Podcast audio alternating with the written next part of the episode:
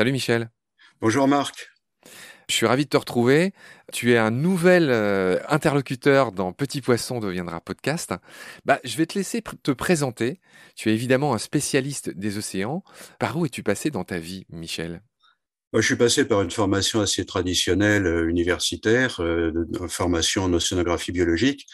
J'ai commencé à travailler un petit peu à la station biologique de Roscoff en Bretagne. Et puis, il se trouve que j'ai utilisé des aquariums pour la recherche. Alors, j'étais moi-même aquariophile mais j'ai voulu quand même muscler un peu euh, les compétences et je suis allé faire un stage à l'aquarium de Monaco et puis et puis bah, j'y suis resté. Donc j'ai travaillé dix ans à l'aquarium de Monaco et puis le ministère de la Culture euh, avait des soucis sur la com de la Porte Dorée à Paris.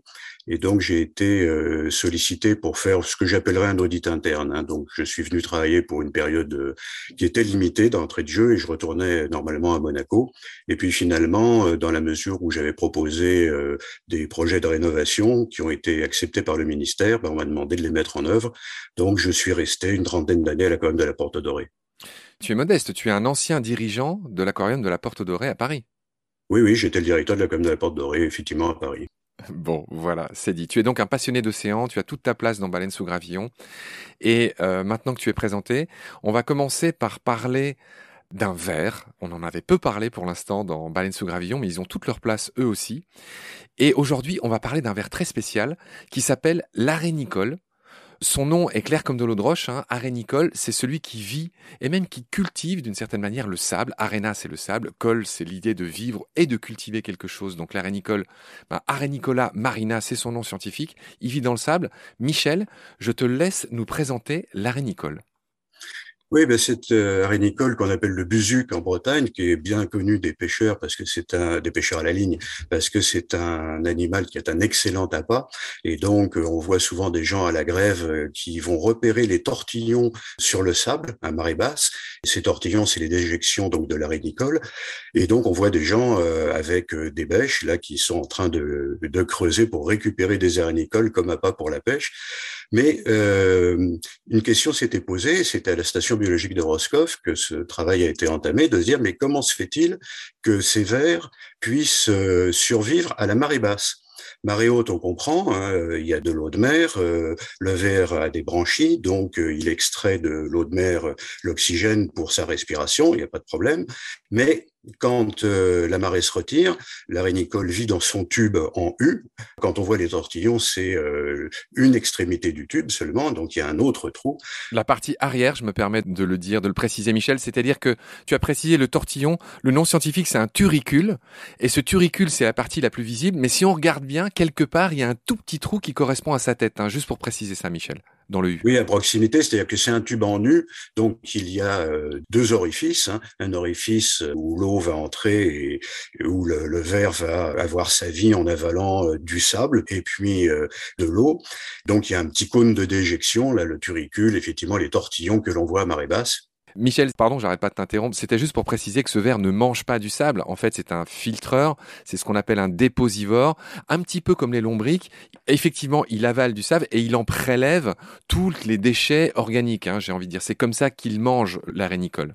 Ceci étant précisé, Michel, je te laisse revenir à nos histoires de respiration. Effectivement, comment il respire l'arénicole bah, L'arénicole à marée basse vit au niveau oxygène sur des réserves. C'est l'équivalent du plongeur en apnée. Il n'y a plus d'eau euh, de renouvellement, donc euh, l'eau qui est dans le tube en U, évidemment au départ, euh, contient de l'oxygène dissous, bon, qui va être utilisé par le verre, mais du coup, à un moment donné, ben, il n'y aura plus d'oxygène dissous dans ce, cette eau résiduelle. Et donc la question, comment est-ce que le verre peut résister pour une période quand même assez longue entre deux marées une question fondamentale de physiologie au niveau respiratoire? Ouais, entre chaque marée, c'est quelques heures, c'est 4-5 heures en général, c'est un truc comme ça. Oui, bah, ça dépend euh, à quelle hauteur euh, se situe euh, le verre sur la plage, mais on peut avoir effectivement des périodes d'exondation qui sont longues et le verre résiste quand même. Frank Zal, qui travaillait à la station biologique de Roscoff, a travaillé sur ce sujet. Il a travaillé sur l'hémoglobine des vers en question et s'est rendu compte que euh, cette hémoglobine est très particulière et est capable de fixer à peu près 50 fois plus d'oxygène que notre hémoglobine à nous. Alors d'autre part, c'est une hémoglobine qui est extracellulaire, alors que pour nous, bah, c'est dans des hématies. Pardon, ce que tu appelles les hématies, ce sont les globules rouges, hein, juste pour que ceux qui nous écoutent euh, comprennent bien. Pardon, continue.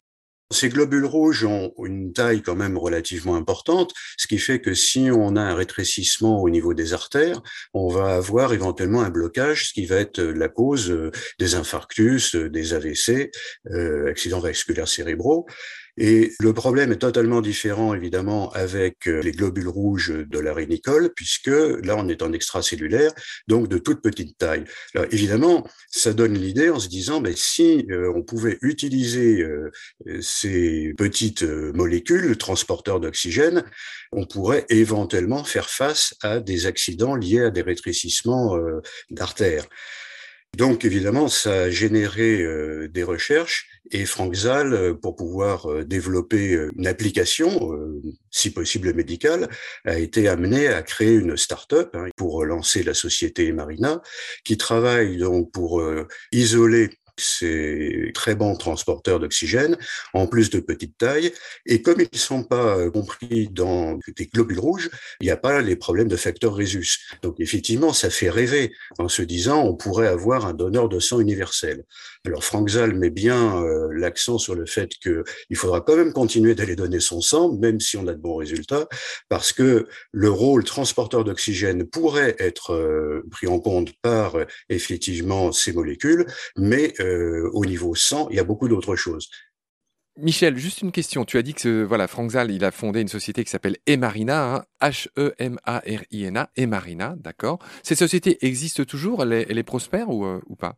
Oui, alors cette société euh, continue à travailler. Il y a une quarantaine d'employés maintenant à côté de Morlaix. Comme évidemment une des questions qui se posait, c'était la ressource, l'idée n'est pas d'aller euh, défauner, d'aller récupérer euh, des arénicoles sur les plages et effectivement euh, participer à défauner. Eh bien, il a fallu monter de l'aquaculture d'arénicoles euh, il est très très difficile à l'heure actuelle euh, en France de pouvoir obtenir des autorisations d'implantation sur le littoral parce que bah, il y a des compétitions euh, entre différents usages, ce qui fait que Emarina a été amené à racheter un site aquacole sur l'île de Noirmoutier et transformer donc de la production de turbo en production d'arénicole pour effectivement pouvoir avoir des, des, quantités de sang d'arénicole importantes qui peuvent être purifiées, lyophilisées, parce que c'est encore un avantage extraordinaire. Donc, c'est qu'on peut lyophiliser ce produit. Oui, ah oui, lyophiliser. Est-ce que ça sert déjà à sauver des vies, Michel? Non, on n'en est pas du tout encore là. On n'est absolument pas à l'utilisation euh, euh, d'injections, j'allais dire, de ce substitut sanguin en humaine. Il y a des tas de, de précautions à prendre, évidemment. Le fait que euh, ce produit puisse être lyophilisé lui donne évidemment une durée de vie très importante. Une poche de sang, sa durée de vie, c'est de l'ordre d'une vingtaine de jours. Tandis que là, on est à, avec le recul à peu près cinq ans.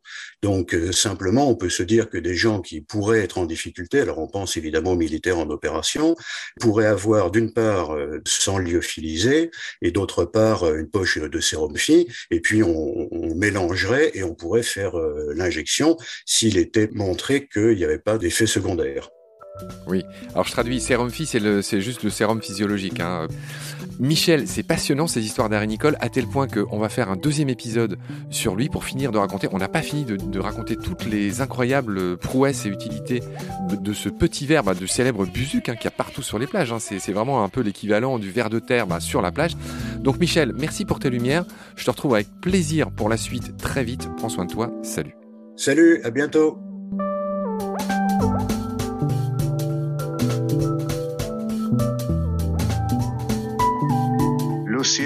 C'est la vie. C'est-à-dire que notre vie est intimement liée à la vie de l'océan. Voilà, c'est ça, pour moi, la seule chose qui compte.